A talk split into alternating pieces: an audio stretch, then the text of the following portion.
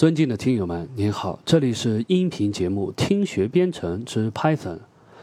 听学编程是唯一从实际出发、真正有效的学习方式。在地铁里、公交上、散步中，不浪费时间、不消耗精力，是闭着眼睛都可以学习的高效方式，让您的编程学习事半而功倍。下面是第三部分，说累啊。估计大家听的也是非常的累了，但是没办法，我们还要继续坚持把它说完。呃，类介绍了一些新的语法啊，三个新对象的类型和一些新的语义 （semantics）。呃，言下之意呢，就是别的类怎么实现的，我不说了，我说了一些新的东西啊。但是你不用担心，我还是不管新的旧的，我就按照这个过程一点一点把类的东西说给大家听。先说第一个部分，类定义的语法，那非常简单，这个不用多说，class，然后 class name，冒号，回车，缩进，然后语句，语句啊，就在这里。那么类的定义呢，必须被执行才能起效，这个和函数是一样的，函数定义了之后，你必须调用它，它才能起效。那么执行这个类是什么概念？那么其实就是把这个类呢从定义这个过程全部完成，那难道说还有不完成的吗？有的，比如说，你可以想象一下啊，我我先接着说完啊，只有解释器执行了，才会在所在的全局范围之内，因为模块自己是没有内部范围的，去添加一个名称叫 class name，这 class name 就在全局范围之中，就在全局的啊符号表中了，然后呢？内存之中分配和初始化一个对象类对象，然后绑定到它。注意，这是必须执行的时候才这样。那么我刚才说了，有没有不？难道还有不执行的可能吗？有的，比如说放到一个 if 语句的枝干之中，哎，那么就是有可能不被执行了。就是 if 这条语句不被执行到解释器不到这个地方。还有一种可能就是放到函数之中，什么意思？放到函数之中，它会被执行吗？那么可以肯定的就是说，只要函数不被调用，对吧？我们记得吧？函数被调用的时候，函数体才会被执行，对不对？所以说你在函数里面去定义一个类，最后如果这个函数不被调用，那么你这个类就不会实际的被执行，也就不会去产生一个真正的类对象。那么函数体被执行。我定义函数的时候，只是函数名的那个语句 def 函数名那个被执行了，但是注意类实际的啊这个这个调用的这个语句不会执行。这个类定义也是这么一个意思啊啊，但是不同的就是类定义连这个类的名称它都不会被执行，它都必须要把这个定义语句走完。呃，一般来说，类定义的语句通常是函数定义，但是其他语句也是可以的。而且有时候呢会很有用，我们等会儿解释。类中的函数定义通常有一个特别的参数列表格式，由方法的调用惯例决定了。再一次，我们会在后面解释，这是原文中的，其实就是说那个 self。当解释器读到类定义的时候，新的名称空间被创建，作为解释器所在位置的内部范围，就是新的这个本地符号表啊。就被创建出来了啊！这个新的类对应的本地符号表，然后解释器呢，随后就进入这一个本地符号表的这个范围，就进入这本地符号表里面，然后本地的变量就是那些名称的赋值呢，就被放到这个名称空间里，特别的类里面的定义的新函数的名称也就被绑定到这个。啊，也被绑定，然后放到这个本地名称空间中，就是包括啊数据啦，包括方法啦，都会放到这里。当解释器读到结束，然后此时类对象，注意不是类，也不是对象，而是类对象被创建了，也就是完成了类的定义，只是类的定义啊，跟对象没关系。这个呢，就是一个包裹，围绕着被类定义所创造的刚才那个名称空间的内容。那么。原先的范围被恢复了，什么意思呢？就是解释器在进入刚才创建的类的这个内部名称空间之前，它的是在哪里呢？它是一般在全局符号嘛，啊，全局符号变量的嘛，啊，全局符号名称空间里的。那么在解释器读到定义之前起作用的倒数第二范围，就是那个对应着全局名称空间变呃名全局名称空间里面被恢复了。然后类的对象呢，在这个里面被绑定到类的名称。注意，类的名称还要再被。在全局空间里面绑绑定一下，名称在类定义的头部给出了，比如说例子中的这个 class name，那么 OK 这个类的定义就完成了。下面说了这个类对象被呃产生出来，那么什么是类对象呢？它能干什么事儿呢？这个类对象啊，它只支持两种操作，第一种操作就叫特征引用 attribute reference。这个特征引用，其实我们前提过，所有的对象它的特征要访问，都必须使用特征引用的方法。为什么呢？因为这些特征都处于这些对象自己的名称空间之内。那么实例化 （instance is instantation Instantiation 啊，不好意思啊，发音不准，就是实例化。这个这个大多数类都会这样做。当然了，抽象类不会，abstract class。这个抽象类呢不太会用到，我们就不说了。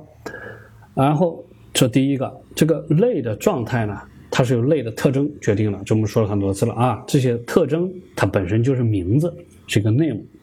当类的对象被创建，也就是类被定义的时候，在类的本地名称空间，就是本地符号表中，所有的名称都是特征。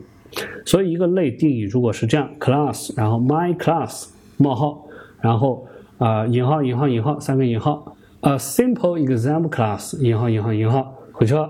缩进 i 赋值一二三四五回车，啊缩进 def f 定义一个 self 为参数，然后 return 一个 hello world。因为每个特征都在相应的类对象的名称空间之中，那么如何从外部来引用这些特征呢？那么我们就需要刚才说的特征引用语法，就是 obj object 这个对象点 name。注意了，这里的 object 是对象，但此时我们说的是一个类啊，是一个类对象，对吧？但是它是一个类对象，它也是对象，所以可以用这个特征引用语法。那么 my class 点 i 和 my class 点 f，注意 i 是一二三四五，f 是一个函数，呃，参数是 self，然后返回的是 hello world。那么对于这样一种情况来说，分别返回一个整形数和一个函数对象。啊，呃，他说的就是这个引用这个过程返回的，就是呃，my class 点 i 这么一个引用，或者说这么一个表达式，它的值，它的返回是一个整形数，而 my class 点 f 它的返回是一个函数对象，而不是说这个函数的返回对象啊，这要分清楚。那么类的特征 class attribute。它都是 public 的，都能够被复制。类的特征，注意它是谁都能访问的，因为啊，Python 中的类的特征都是 public 的。其实还有一个特征，不是非常明显啊。刚才其实里面有三个特征，那么这个特征呢叫两个下划线开头，doc 两个下线结束，它表示的是该类的文档介绍。解释器使用了一些语法糖的方法，那么直接把三个引号啊成对的啊中的字符串构造给搞出来。啊，这个字符串对象呢，然后赋值到一个叫两个下划线加 doc 两个下划线结束的这么一个特征啊，复制给它，所以是可以用这个 my class 里面的这个特征，然后来输出刚才那个 a simple example class 的。再说第二个，说类的这个，刚才说类的状态，现在说类的实例化。那么类的实例化就是刚才那个 instantiation 啊，这次发对了。它类的实例化使用的就是叫我叫它 notation 咒语函数咒语，它假装这个类对象哈是一个没有参数的函数。我们想象一下，类的对象是一个什么啊？就是一个名称嘛。类的对象我们怎么来访问对象呢？我们用 name 来访问对象，代表对象，对吧？那么这个 name 我们把它假装一个没有参数的函数。那么无参数的函数怎么来获取返回值呢？就是加上一个括号，然后运行它就可以了。它的返回值就是函数的返回值。呃，这个方呃类的实例化，它的返回值是一个新类的实例。那么对于上面这个 my class，我就用 x 赋值 my class 加括号，那么就创造了一个类的新实例，也叫做对象。而且赋值呢，这个对象到一个名称 x，同时这个对象所对应的本地名称空间也被创建出来了。那这个实例化的操作就调用一个类对象，叫调用 call，相当于调用一个函数一样来调用假假装是调用一个类对象来创造一个啊空的对象。它这个过程其实是呢调用了一个。啊，内置的 built-in 的这么一个函数，两个下划线开头，一个 new，两个下划线结束，然后参数呢就是这一个类的名称，然后这个 new 呢加下划线是一个静态方法，啊，它是特别指定了，所以我不需要特别声明它是静态方法，啊，这个静态方法这个概念啊，就是它是类的这么一个呃这个。静态方法，它是不能够被别人去啊拿去这个继承啊重载啊，呃这么一个东西，它呢是类的带参数的特征方法啊类它是一个类，然后带参数的特征方法，就是它是类的特征方法。我们要注意，类会实例化成为一个对象哦，对象也是有方法的哦，所以它是类的，或者说就是类的带参数的特征。的函数，那么使用实例被请求的类名称作为第一个参数，那就是 my class。如果还有其他参数呢，那就会被传递给实例化出来的对象所使用。后面会提到，返回值呢是一个新的对象实例，此时对象的本地名称空间被创建，就是这个时候被创建的名称空间。那么还有很多类想要实例化对象的时候呢，去。啊，达到某一种特定的最初状态，就是不要实例出来一个新呃空空如洗的这么一个对象，对吧？我我需要有一些最初的状态，所以解释器呢就规定了类，你可以定义一个很特别的方法，我会调用的就是两个下两个下划线开头 init，两个下划线结束这么一个函数。具体来说就是 def 两个下划线开头 init，两个下划线结束。这个参数是 self（ 括号冒号回车缩进），然后 self 点 data 赋值一个方括号。那么一旦类定义了这么一个方法，那类实例化之后，解释器来做的很多工作啊，帮你生成了一个用 new 啊来生成这个这个调用你这个啊内置的那个 new，然后来生成很多。呃，东西，然后来做出了一个新的类的实例，然后这个新的类的实例呢，就会自动的来调用这个实例方法，这个刚才那个呃 int，然后参数 self，self 就是指向刚刚产生的这个新的类实例，如刚才所说，类实例化使用的参数呢，也会被传递到类的静态方法这个 new 中。就是如果 self 后面我还跟了很多参数，那么然后就会被给出到类实例化对象的 int 当参数使用。比如说，呃，下面是一个例子，class complex 这么一个对象，一个类，然后冒号回车定义一个 in int，但它的参数呢多了一个 real part 和 imag part，就是虚应该是复数的实数部分和虚数部分。然后回车之后缩进，然后 self 点 r 等于 real part，self 点 i 等于 image part，回车之后，然后 x 赋值 complex 的，那么来实例化这个类，使用三点零逗号负四点五括号。回车之后，就会得到了一个，我们来输入 x 点 r 逗号 x 点呃 x 点 i，回车之后，那得到一个元组，就是三点零逗号负四点五。那么这个三点零、四点五这两个参数，首先被放到啊类的静态方法呃六里面去，然后呢又被传递给这个 int 这两个参数，会这是这是解释器来自动完成的。好的，那个实例化我们做完了，我们实例化做完了就得到了一个 instance object，叫实例的对象。这个实例对象，刚才我们还对它进行了一些 int 来操作啊。那么接下来还能用这个实例对象做什么呢？唯一能被实例对象所理解的操作是特征引用。那么解释器能够理解两种有效的特征，第一种叫数据特征，都是 attribute 啊，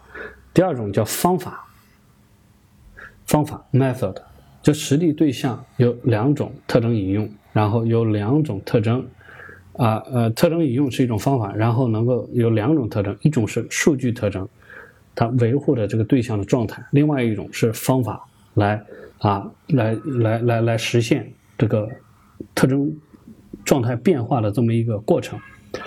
那么数据特征相应的呢，在 Smalltalk 中就叫做实例变量，叫 Instance Variables。那么在 C 加加之中叫做数据成员，叫 data members。数据特征不需要声明，因为 Python 之中是不需要声明的，和本地变量名称这些都一样，直接被定义。它们一被赋值就会直接出现。那我们来看这个 x 是 my class 刚才产生的这个实例，对吧？那么我用一个代码 x counter 赋值一，那么这个时候。x 这个对象，注意这个 class 原来的对象是没有 counter 这么一个特征，但是我现在直接对这个对象直接加一个点 counter 赋值一，就等于说什么呢？因为数据特征不需要声明，我直接定义，就当定义给这个啊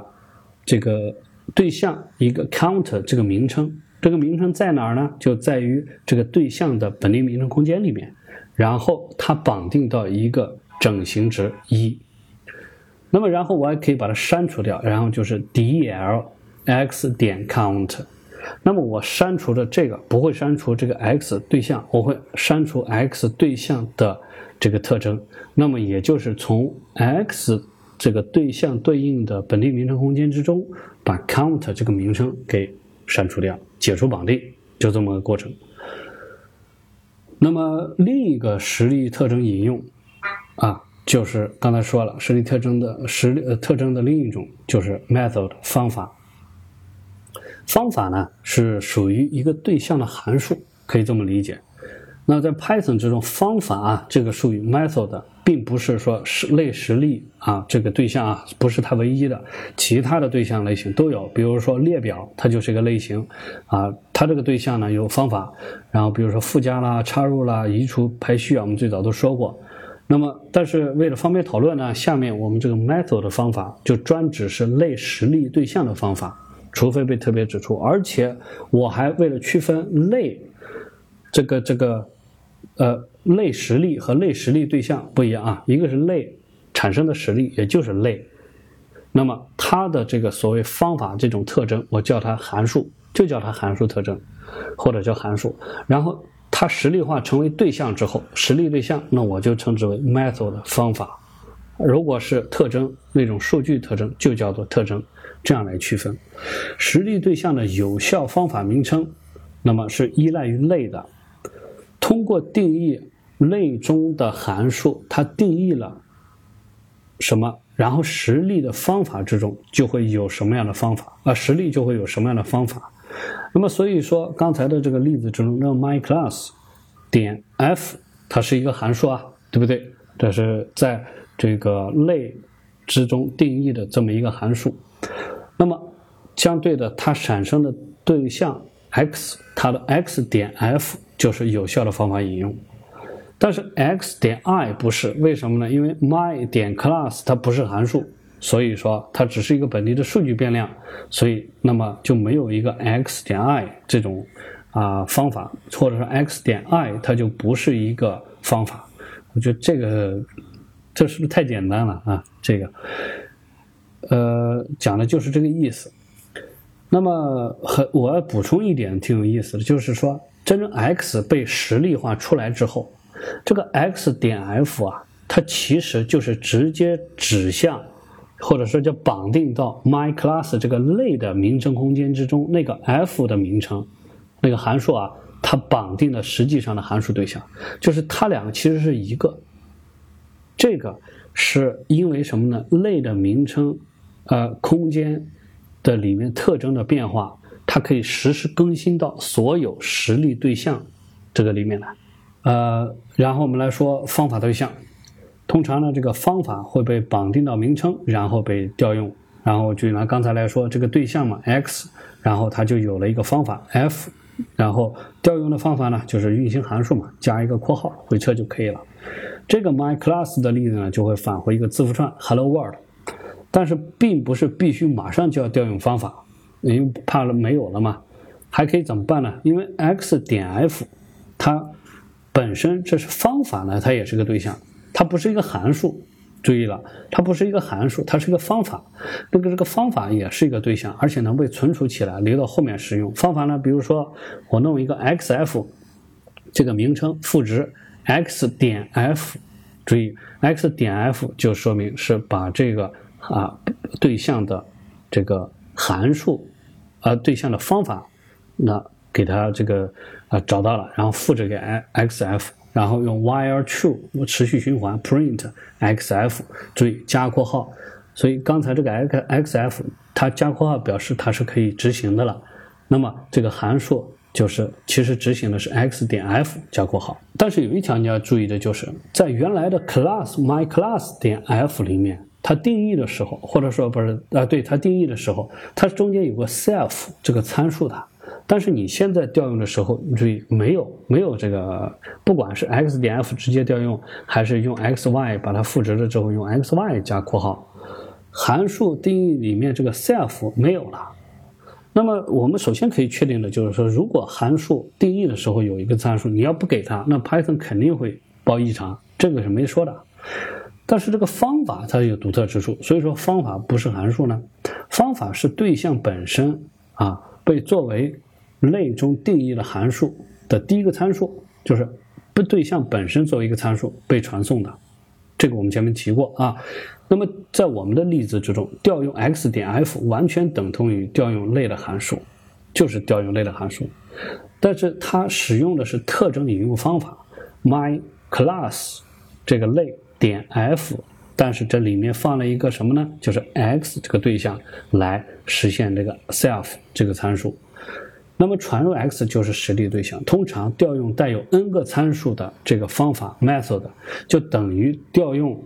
啊相应的类的那个函数。但是呢，在原有的参数列表之前要插入第一个就是所属对象，这个作为参数第一个。如果你仍然文中说不理解方法怎样工作，那么看一看实现可能会清楚谜团，但是我觉得是并不能。啊，但是这确实说的更细致了一些，我们听一听会很有意思。当一个被引用的 x 点 f 加括号就叫做这个引用，那么对应的函数叫调用，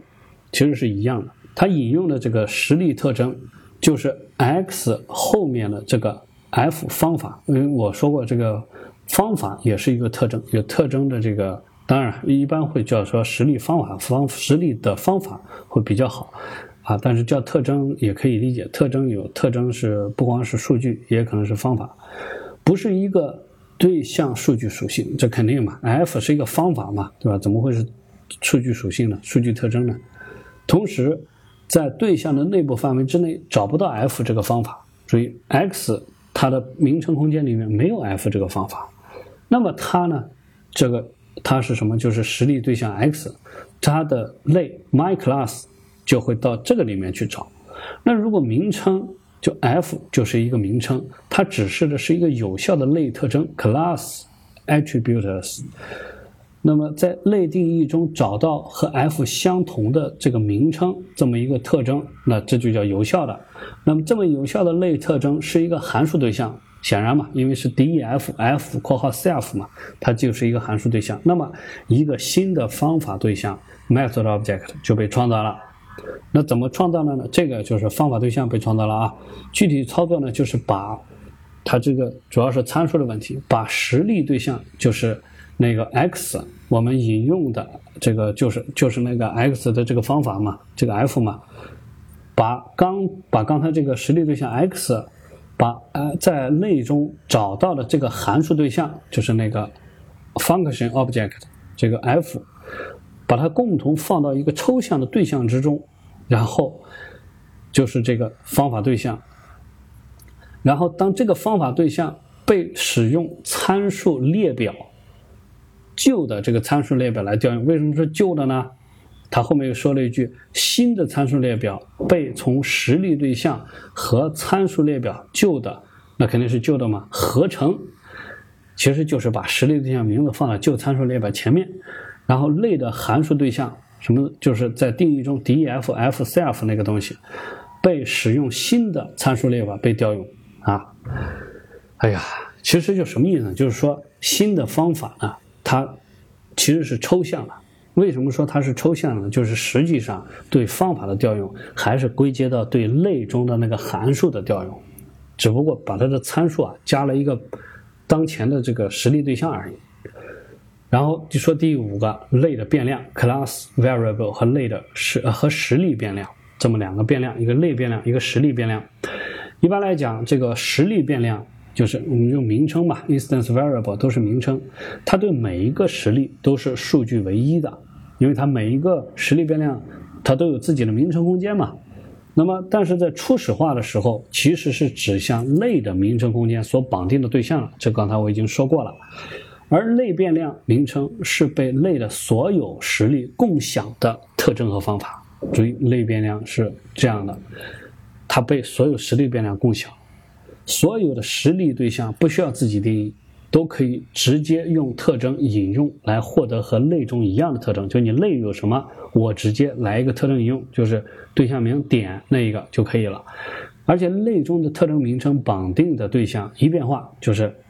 注意类中的特征名称所绑定的对象那个值一变化，都会自动更新到所有已经实例化出来的，即使已经实例化出来的的对象都会变化。但是，当实例出来的这个对象对特征进行自己定义之后，这种共享就不存在了，因为这个它处于不同的名称空间之中啊。我承认有点乱，那我们来看看例子啊。这个类 class dog 它有第一个有一个特征叫 kind，叫 canine，呃，不知道这个词是什么意思。然后 def 一个 int 啊，然后 self 参数呢用了一个 name。那么，呃，里面的值是 self 点 name 等于 name，呃，这么一个类倒是比较简单，主要看底下的这个实例化。首先呢，用 fable 实例化出一个 d，然后用 body 实例化一个 e，那么等于说这一个类 dog 啊实现了两个对象，一个是 d，一个是 e，然后这个时候它会调用直接调用一个 d 点 kind，那么 d 点 kind 我们会发现什么呢？它 d 它里面是没有 kind 的，所以呢，它就会到类里面去找，哦，类里面有 kind 的这个特征，它就直接拿过来，而且连值都抄过来。其实不是抄过来，它们实际指向的对象就是一个，就那一个 kind。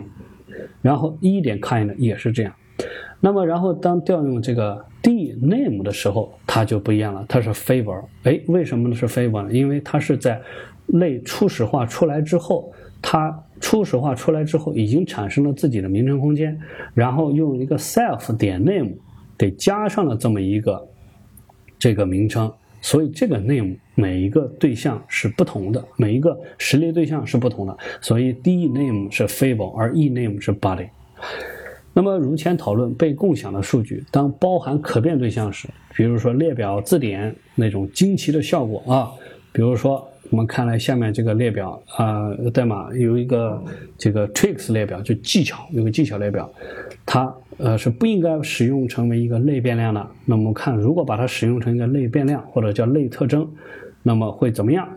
好，这个 dog 这个类它使用了一个特征，就是 tricks，然后赋值一个中括号，表示它是一个列表，然后呢定义两个呃方法。呃，函数第一个函数是 int 那个初始化的，然后它初始化就是产生新的类实例之后会调用的，它会对这个新的类实例增加一个 name，然后赋值于 name，也就是说你可以来选一个呃创新的一个名称，然后当然呢，它还定了一个叫 add trick，这个 add trick 呢是一个方法的啊，这么是一个方法的这个特征。呃，它是 self 点 trick append trick，就是增加新的技能。那么它这个 self 的 trick 就实际上啊，因为它它和那个 self 点 name 不一样，self name 因为原来的 dog 里面呢，这个类里面它没有一个 name 这么一个特征，所以它就会直接添加一个，它就等于说定义了一个新的。但是 self 点 tricks 我们发现哦，原来这个类里面这个类里面是有这么个东西的。那有人说了，那我刚才你不然不是说，如果你用类去实例化的时候，它这个 trick 会放到自己的名称空间之中吗？问题就出现在这里了。对于对类里面的这个特征这种变量，如果不是重新的定义，它是使用已有的。就如果类里面有，它就直接用了；只有类里面没有，像那个 name，它没有，它才会在自己的名称空间之中重新给你建一个。所以这个 tricks 它。一看，哦，类里面有，那就用 tricks 吧，所以直接导致它实例出来的这个第一个 dog 这个狗叫 Fido，第二个狗叫 Buddy，分别是啊用 d 和 e 这两个名称来绑定。那么 d 呢给它 add tricks。我本来想让这个 Fido 这只狗学会一个 roll over 打滚的技巧，然后让 e 这条叫 Buddy 这条狗 add tricks 添加一个 play dead 装死这么一个技巧。那么，然后我使用这个 d 点 trick 的时候，我本来只是想，那你就展现一下这个打滚，没想到它 d 点 trick 输出的是一个打滚，一个 play dead。那这个为什么呢？就是因为这两个对象它使用的这个特征都共享了、分享了类的这个特征 tricks。这个原因是什么呢？就是因为。从设计上来说，类的特征，从特征上来，从这个设计上来讲，实例出来的类，它都是默认去使用类里面的这个同名的特征来作为它的值。只有当类里面不具备这个名字，那么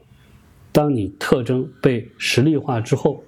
啊不，当你这个类被实例化之后，你来定义它的特征，它就会新加一个。那么这个新加的是放到类的名称空间之中，而恰好如果这个呢是一个啊不可变类型，就是那个特征，比如说是一个整形数啊，那个没问题。为什么呢？因为没有人可以改变它。你和我，比如说你是三。啊，那我我也是三，那有人说，那如果我要变成四了呢？注意，你变成四的时候，你想一想是什么概念？是把你的那个对象之中的名称重新绑定了另一个叫四的对象之中，你的你的名称空间之中啊，就多了一个啊，就就就不一样了。但是如果说是一个可变类型，那么注意。那大家其实都还在使用原来的对象呃类之中的那个啊这个特征，所以一个正确的类的设计，它应该是怎么使用呢？就是它要把这个 tricks 也要给它隐藏起来。也就是说，你只要是想让在类里面去独特独立的使用的东西啊，在啊不是你要想在对象是呃有点乱啊，不好意思。如果你想在类实例化出来的对象里面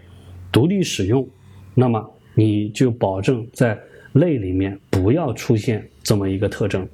那么你在做初始化 init 这个函数里面做 self 点特征去定义的时候，那么它就会加到新的这个啊特征呃对象的这么名称空间中。但是只要你的类里面有这么一个特征，那么，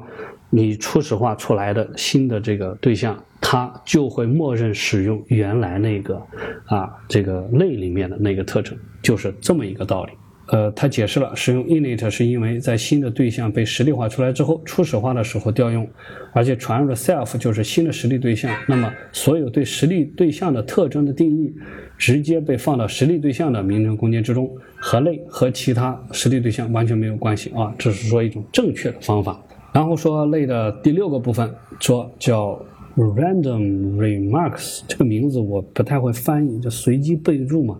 反正就是一些啊还需要再说的东西。那么我看一下它的内容，说数据特征啊，就是数据特征嘛，呃，attribute attributes 重载的时候，那么啊，它可以重载带有相同名称的方法特征。哎，这个就是我刚才最早的时候举的那个例子，就是一个定义了两行的那个类 class C，那么它是从 object 去派生的，然后呢 A 赋值，然后就把这个 C 实例化。成为一个对象，那么 A 就是一个对象，就是 C 这个类的一个对象。然后 def 定义了一个啊函数叫 age，这个函数 age 呢，它用 self 去点 age，那么就是它定义了自己又定义了一个 age，就是它这个函数叫 age，但是其中它的函数体它定义了一个这个 age 对这个对象，那么这个 age 它只要一执行。它就会自动的用这个自己的这个 age 这个啊特征的这个数据特征去直接把它的那个原来我想要的那个啊方法特征直接给它替换掉。那么原来那个方法就没 age 就说白了就是 age 就绑定到新的这个啊数据特征这个 year 上面啊，而不会去继续保持绑定在方法上面，就是这么一个东西。所以呢，这种情况它的出现还是比较常见的，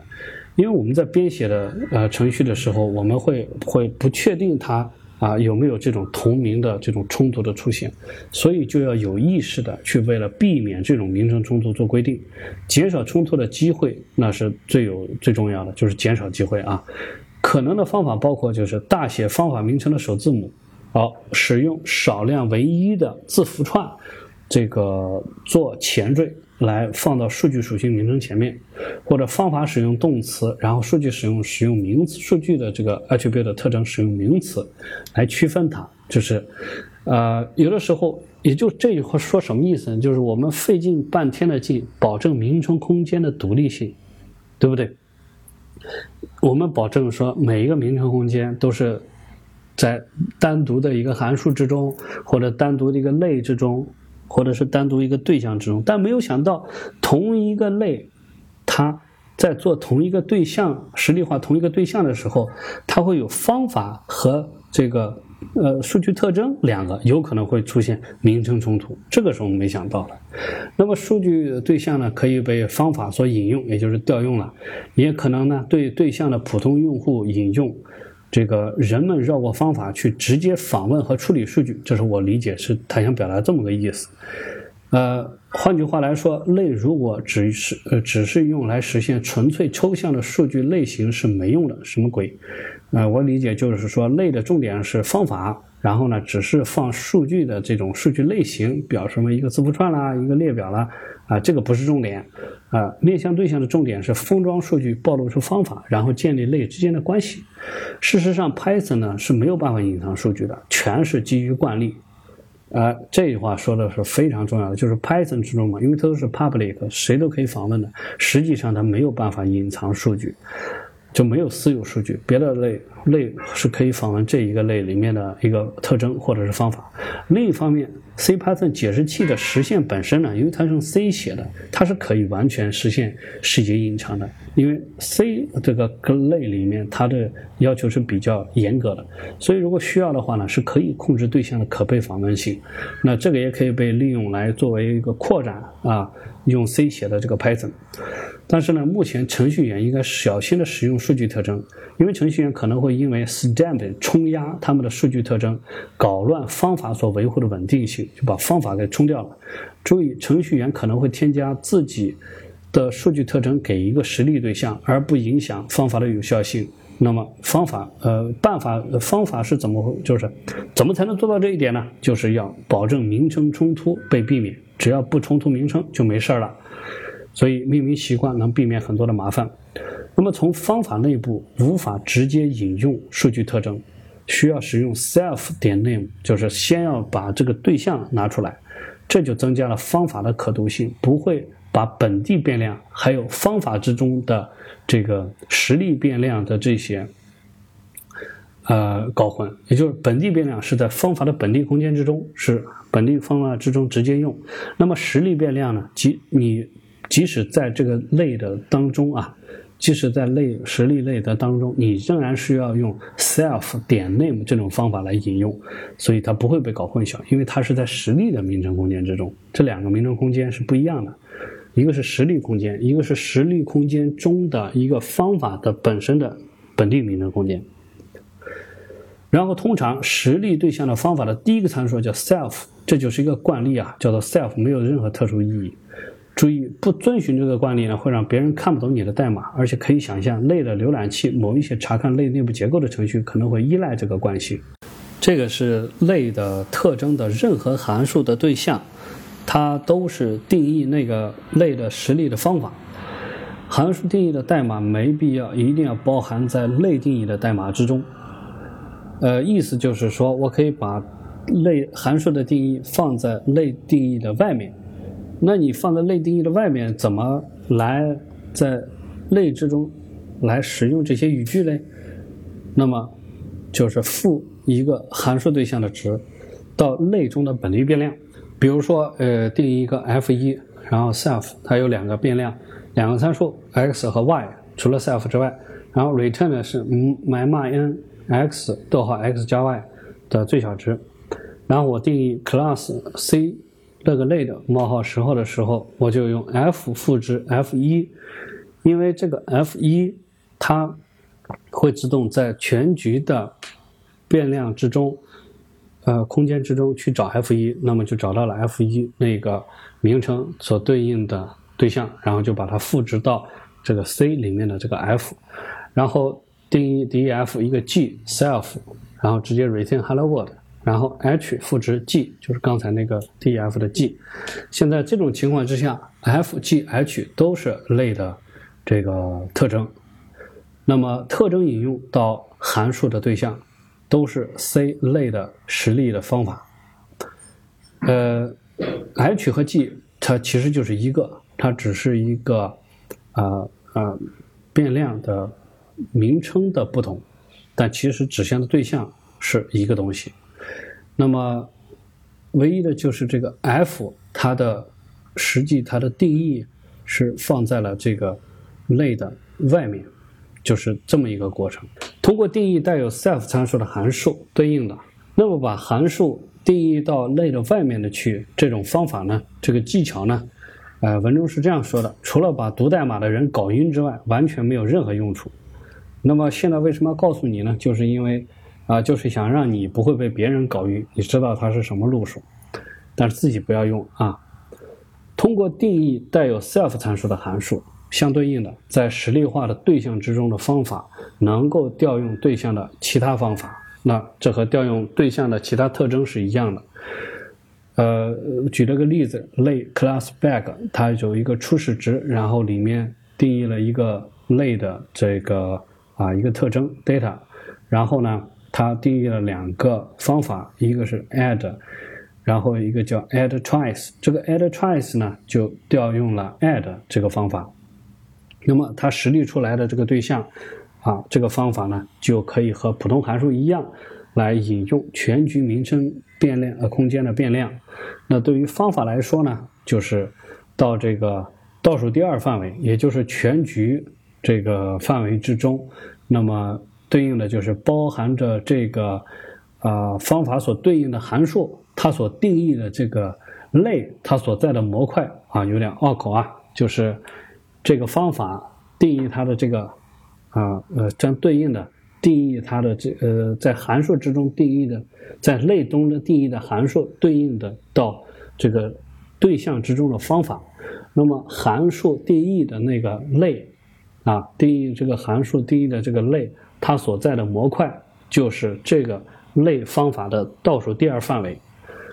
这个类从来就不是一个倒数第二范围，要注意，类只是一个叫啊内部范围，它从来是一个内部范围。它对应的也都是一个本地符号变量，而不是全局符号变量，啊，也不是全局的这个名称空间啊。然而，很少有很好的理由在方法之中使用。全局名称空间的数量，啊，在这就是全局变量、全局名称。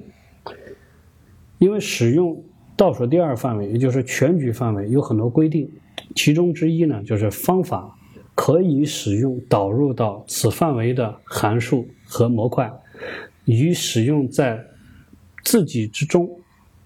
就是在模本地模块啊本本身的这个模块中定义的函数和类是一样的。通常呢，包含函数的类这个自己，它被定义在这个啊倒数第二范围之中，也就是这个全局范围之中。当然，在下一节我们会找到一些原因，解释为什么函数想要引用它自己的类。这个说实话，这一段呢，我看的也是晕头转向的。那下面他说如何去要引用自己的类呢？我体现的也不是特别明确，所以说我就不解释这个。如果谁能明白它是怎么回事，或者呃可以告诉我，然后后面也许我自己也能把它想出来是怎么回事。然后说第七个就是还是类的一个章节，叫继承。呃，我总感觉出现在这里这个时机是不是有点晚了一些？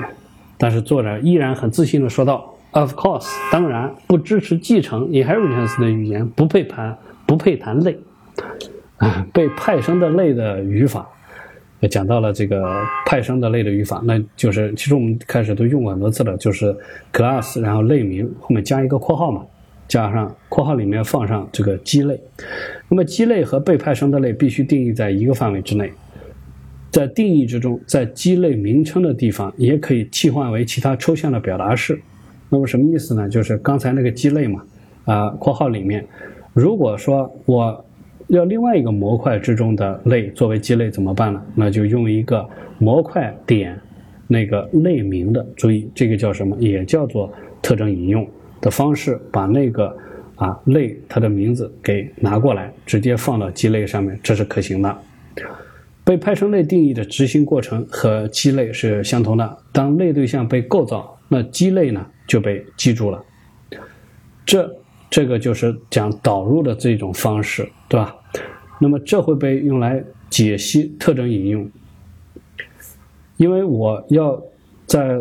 解析这个特征引用的时候，首先它是要到它的鸡肋里面去找，看看有没有类似的实现。那么，因为什么呢？就像刚才我们说，一个类要把它实例化之后，它实例化的类，那么如果自己没有名称空间里没有这些名称，它就要到这个类里面去找一样的。那么在派生类里面，它也是这么一个情况。如果一个被请求的特征引用在本类里面找不到，那么就会到基类的名称空间里去查找。这个递归，这个应用啊，呃，是这个规则是被递归的应用的。就是如果基类本身还派生自其他类，那么它就可以递归的进行查找。那关于被派生的类的实例化，没有什么独特的，一样的都是。加一个括号，然后创造一个新的类的实例。那么一个方法的引用，如果引呃一个方法，然后我用它调用它，那怎么解析呢？首先是将对应的类的特征先搜索一遍，如果必要，就是本地的这个类里面找不到这个特征方法特征，那么就沿着基类这个链向下，如果只如果能够返回一个函数的对象。哎，那么这个方法引用就说明它是有效的。就是首先，这我要引用对象的这么一个或者说是类的实例啊，它的一个方法，首先是在对应的类的特征里面去找有没有这个函数。如果没有的话呢，那就沿着基类这个链呢继续往下走下去，直到能返回一个函数特征。那么这个方法应用还是有效的。被派生的类可以重载基础类的函数，因为。同一个对象之内的一个函数，我举这就有点乱，我加上一个标 a，然后调用另一个函数 b，它是没有什么特别的这个优先的，就是说你对象内部的函数调用和对象和基类之这种函数调用，这它它是没有没有什么独特这个优优优先性的。因此说，一个基类中定义的一个函数 a，在调用另外一个函数 b 的时候，如果被派生的类用新函数被派生类嘛，也就是那个基啊，也也就是这个派生出来的这个子类啊，用新的函数，比如说叫 dB，我派生类叫派生的这个类我叫 d，然后这个 d 是它重它这个用新函数 b，它去重载了那个函数 b，就是鸡肋的那个 b 啊。那么这个时候我在鸡肋中这个函数，因为它是调用 b 的嘛，它很有可能呢会调用到新方法的这个 d 点 b 这个上面。那对于这个 C 加加程序员来说，就是 Python 之中这个所有的函数都是 virtual 的，都是可以被重载的。被派生中的类的重载的这个 db 啊，实际上不仅不仅啊是简单的去替代了鸡肋的同名函数，它是想要扩展的。那么有一个简单的方法，可以直接去调用鸡肋函数。就如果不想扩展，我就觉得鸡肋的那个函数已经很好用了。那同样的就是特征引用这个样式，用鸡肋名，然后点，然后这个函数名就可以了，加上参数。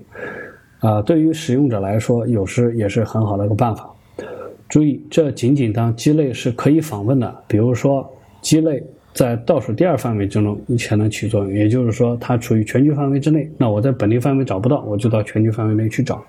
相反的，如果说这个鸡肋在某一个啊本地范围、本地范围之内，或者是每一个某一个内部范围之内，因为它对应的是本地名称变本地名称空间，那你就找不到它了。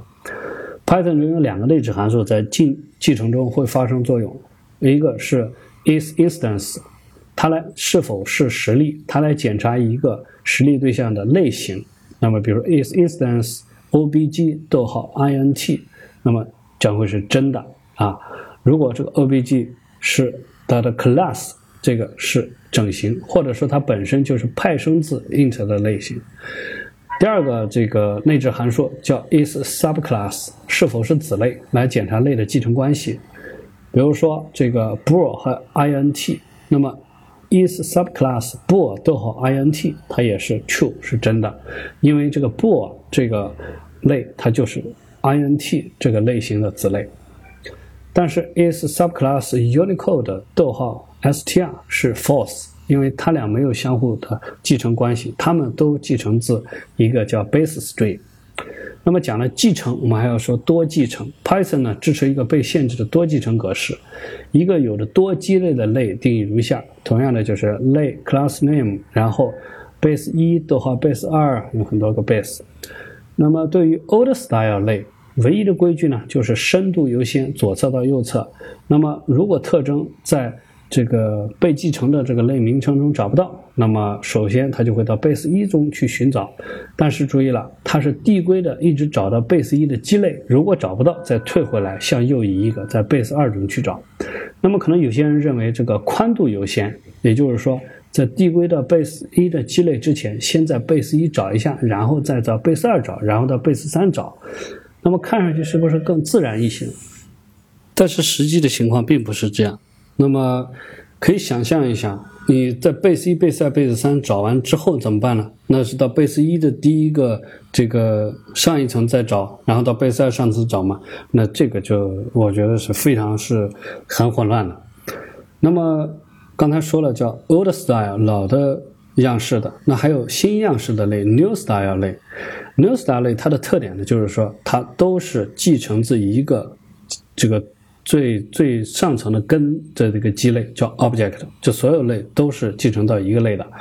那么这样的话呢，函数解析次序它会动态的改变，来支持一个叫到 super，就是到它的超类的这么一个协作的这一个调用。这种方法呢，在其他语言的多继承中被称作叫调用下一个。Call next method，这个我没有研究过。那么它比单继承语言中的 super 的调用更加强大，因为单继承语言嘛，super 就是肯定是到它的父类了。那么在这个里面的 super 的话，它是有选择的，不一定到它哪一个父类里面。我感觉应该是这样的。那么 new style 类新类型中，动态排序是必须的，因为多继承所有情况都展现出一个或多个钻石型的关系。那是为什么是钻石型关系呢？因为那么啊，从底层开始啊，呃，至少会有一个父类。我是不止一条路能到它的，我好多条路都能到它，至少有一个父类。呃，比如说，就是因为所有类都是继承自 object 嘛，那么我们所有的类最后都能绕到 object 上面。那么这样的话呢，就是任何多继承的情况都都有多多一个路线。所以为了保证这个基类不被重复访问，那比如说用那个刚才那个 old style 那种方式，我一次递归递归到头到 object，我退回来再那又跑到 object 上面。所以是要一个动态的线性算法，啊。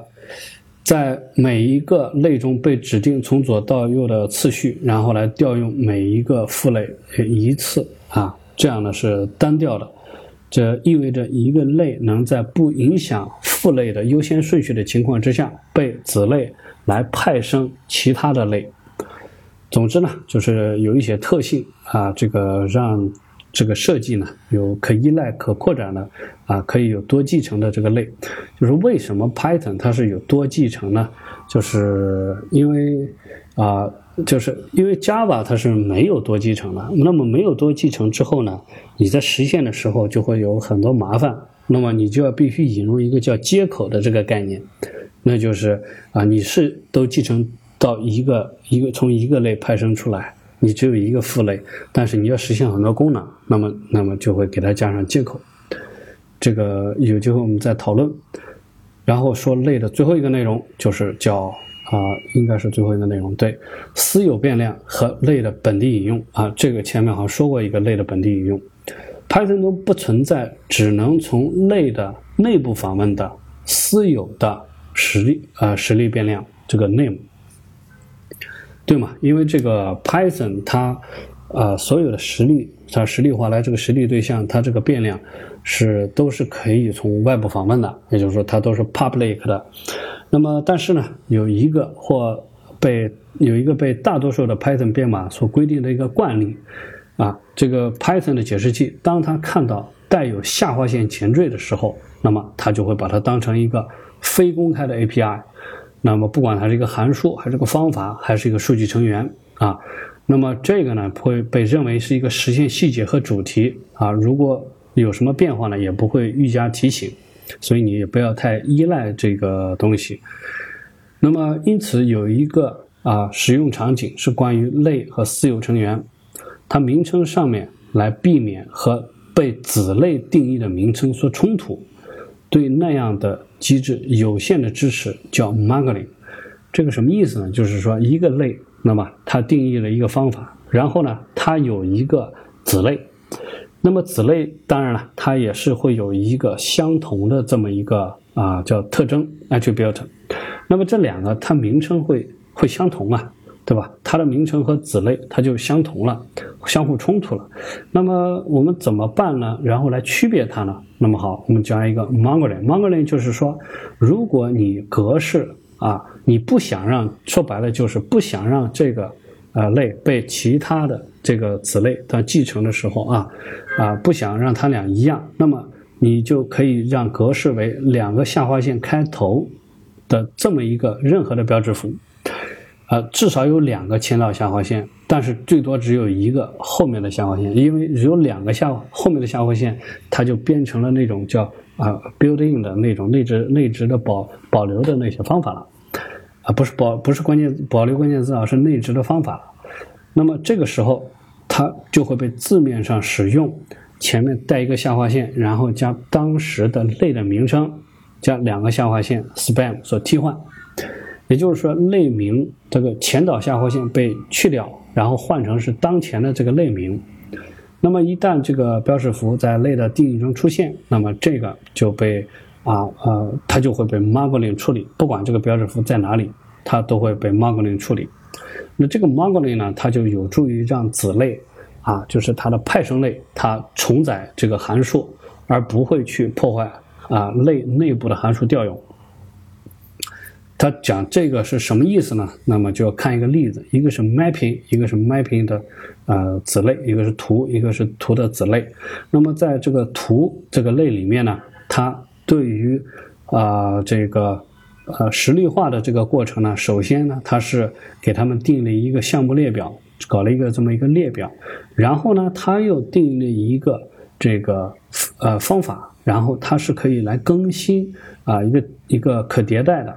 这么一个叫可迭代物啊。可迭代物和那个迭代生成迭代器呢是另外一个概念，等会儿我们会提到。就反正是说它是可以用来便利的。那么便利了这么一个可迭代物之后呢，它就会把自己的这个啊那个列表呢一个一个用这个新的项目来填充它，是这么一个东西。首先我们可以确定的就是，如果在鸡肋上面没有使用使用两个下划线的这种 update，而是那么直接的使用啊 update，那么在派生出 mapping subclass 这个呃子类之后，当子类进行实例化为对象的时候，由于它需要调用它的父类的 init 这个特征方法，在这个特征方法里面，它调用的 update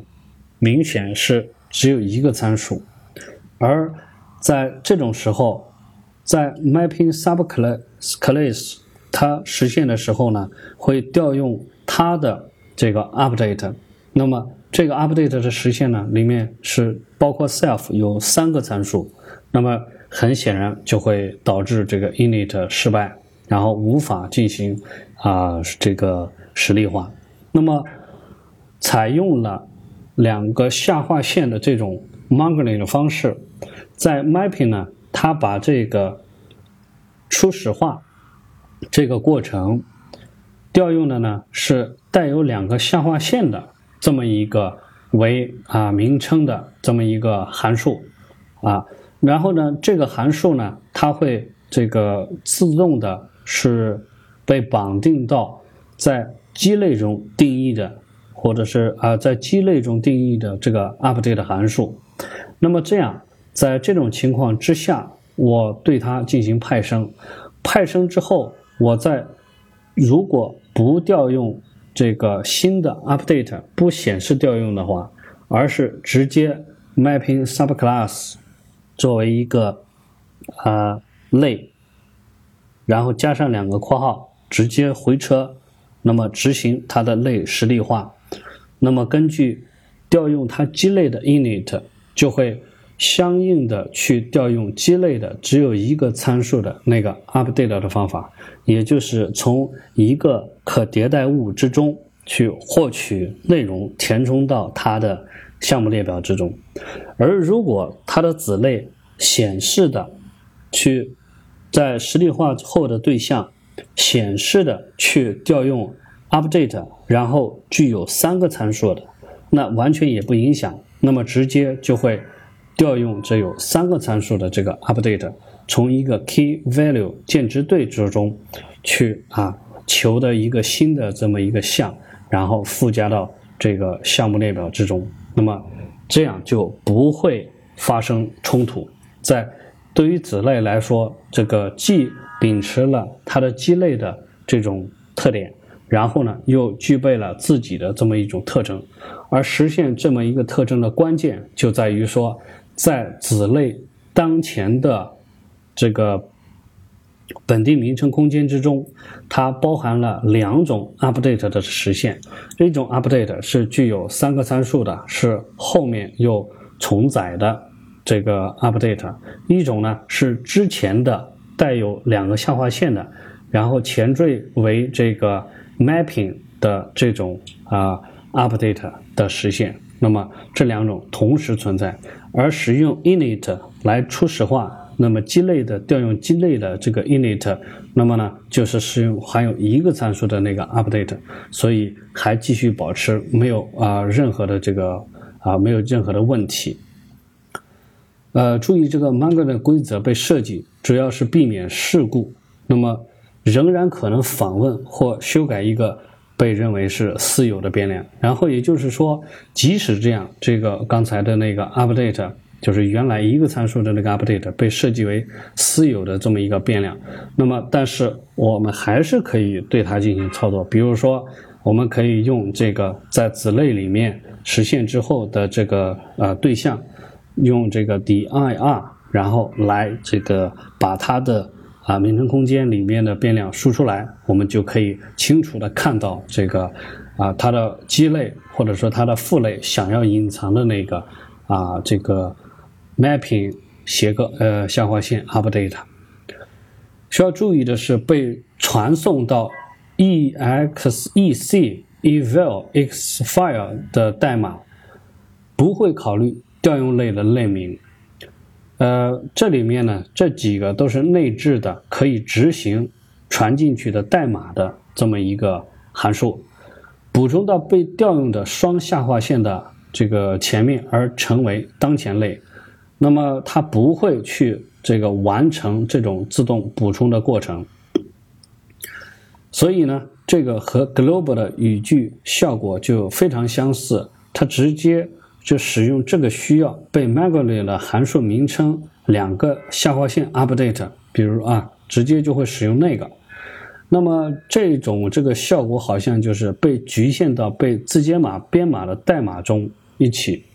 也就是说，他不知道这是在被访问中的啊一个类这种被调用，而只是简单的从这个啊字节码的这个代码上面去看。那么相同的限制也发生到这个 get。呃，attr 啊，set hr 或者是 del hr，那么当引用实例对象的两下划线 dict 也是如此，呃，都必须保证是被 migrated 的。那么，比如说，我们举个例子啊，实例对象 mapping get attr，那么如果对 mapping 就是原来刚才那个啊鸡肋。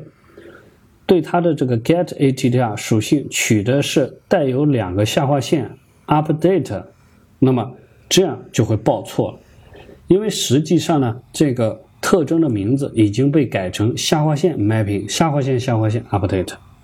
所以说在对这种 get hr 啊 set hr del hr 进行操作的时候，包括在前面的 Excel 的时候啊操作的代码的时候。它都不会有这种效果的这个出现，这个要特别注意的。啊，类的内容就说到这里结束了。最后还有一些内容，我们来讨论一些这个和类比较相关的东西。首先啊，说第一个有一些零碎。他说有一个数据类型，它和这个 Pascal 的 record 以及 C 的 struct 很相似，把一些有名称的数据项捆到一起，那么。这个就是一个结构，那么使用一个空的类定义就可以很容易的做到这一些。呃，struggle 呢，在很多语言之中已经不已经被淘汰了，或者主要就是因为觉得类已经足够去做这样的事情。那么一段 Python 代码当需要实现特定的数据结构类型的时候呢，通常就会给一个能枚举出那个数据类型的方法的类来替代。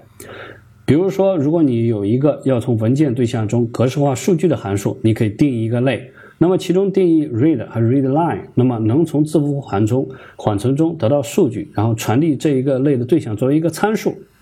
就可以了。呃，实例方法对象呢，也有一些独独特的特征，比如说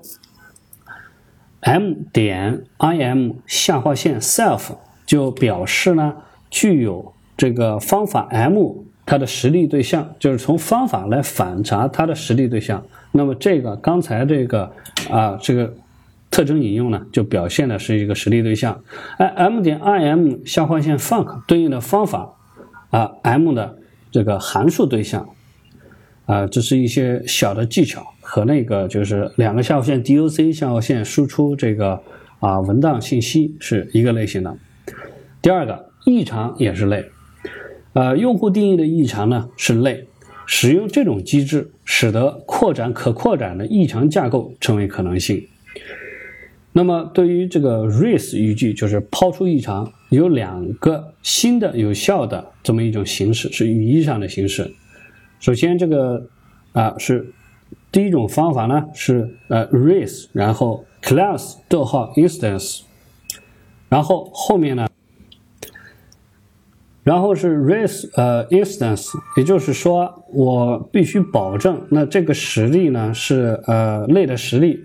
或者是类的一个子例的实例，那么我都是可以呃都是这个异常类的啊，我都是可以把它抛出的。那么还有一种写法呢，就是一种简写，它比较省事，呃，主要是不需要来写出具体什么类啊，实例的类是什么，就是像前面一个这个 class 也不需要具体保证。那么方法呢，就是 res，然后 instance 点下划线 class，然后两个下划线，逗号 instance，这里面呢取这个 class，它呢就会把这个 instance 对应的这个类给它啊取出来。那么 except 语 except 语句中的类呢是这样的：如果和异常是相同类，或者是异常类的基类，就是异常类是它派生出来的。那么就可以兼容，但是反过来是不行的。也就是说，一个 except 语句，它所列举出来的是异常类所派生的子类，而这个就不和基础类啊能够兼容。也就是说，在这个 except 这个里面，它必须是前面抛出异常的基类，或者说是和前面抛出的异常类是相同的啊，那么才能捕捉。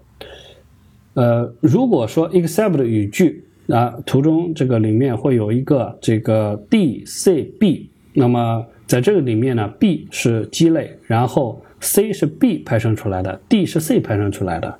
那么如果说反转一下，把 except B 放到第一行，那么结果就会打印全是 B。为什么呢？因为 B 呢排在第一行的话，按照顺序，而且它是。基类，所以说其他的这个异常类都是由它所派生出来的，它囊括了所有异常类，所以都会由它触发。那么，当一个未处理异常的错误信息被打印的时候，那么异常的类名首先被打印出来，然后是冒号，然后空格，最后是内置函数 str 转换为字符串的实例对象。第三个迭代器。那么现在你可能注意到很多的容器对象 container 呢，都是通过 for 语句循环。那么这里有几个这种 for 循环使用的这种方式，访问的样式非常清楚明白，迭代器已经渗透统一在 Python 中的每一个地方。那么在幕后呢，for 语句在容器对象上是调用了一个 iter，就是迭代的这个啊啊函数或者是方法。那么函数返回了。这个定义了一个什么东西呢？迭代器对象。这个迭代器对象是在容器中一次访问一个元素的方法 next 这么一个迭代器的对象。当没有元素了之后，这个 next 就会触发一个 stop iteration 异常，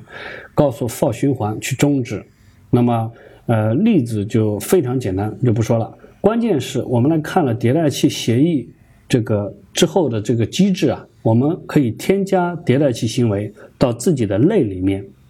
那么我们可以定义一个 it 这个方法。那么这是一个前后带下划线的内置的这么一种方法。这个实例方法呢，解释器就可以来调用了。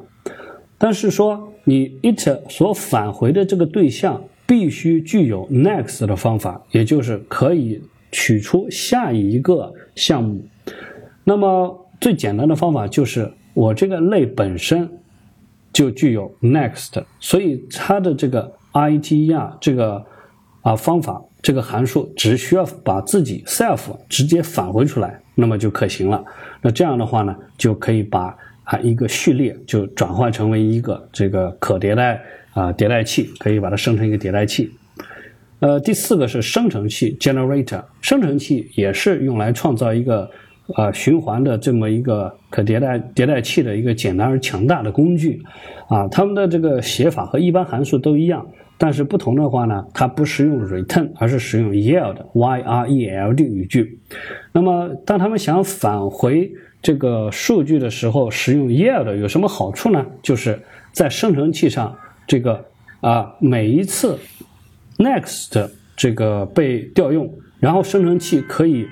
重新的。使用它留下刚才自己离开的那个地方，它把所有的数据值啊什么状态都记住，然后哪一条语句最后被执行，它都把它保留下来。那么，任何生成器能够做的事情，也如前面一节所描述的这个基于类的迭代器都是可以做的。那么，生成器好处就是它比较简单，因为它的 iter 和 next 方法都被自动的创造。另外一个很关键的特点就是本地变量 name 和执行状态将自动的在每次调用的时候被保存。那么这个就让函数啊，相对于使用实例变量，比如说我用 self index 的 self data 来存储这些东西，更容易写，也特别清楚。那么除了自动方法创造和保存状态之外，当生成器完成，它们会自动调用 stop iteration。啊，这个合起来这些特征就可以创造一个迭代器，而且像写一个函数那样比较简单。第五个就是生成器表达式，一些简单的生成器呢能被编码简单的表示为生成表达式，使用一个和列表 comprehension 就是推导式列表推导式还记得吧？相似，但是使用圆括号作为这个。啊，替代物就是因为列表推导式是一个方括号，那么使用圆括号。那么这些呃表达式被设计为一个生成器呢，呃，被一个包围函数使用的这么一个情景，就是要使用在内部，这样生成器表达式会更加紧凑，但是当然比完整的生成器 generator 呢要少了一些这个灵活性。同时呢，相比同样的列表推导式，它会更加节省内存。下面就是一些具体的例子。呃，最后要注意一件事情，就是他说模块有一个秘密的只读特征，叫做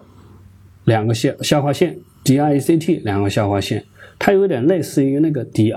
括号，但是不一样的就是什么呢？就是它返回实现模块的名称空间里面的字典。它把整个字典都返回了，但是显然啊，在模块对象所在的上层范围之内。注意，就是它本身是在模块所在的上层范围之内，呃，但是呢，同时呢，它名称这个名称 dict 本身又是模块的一个特征，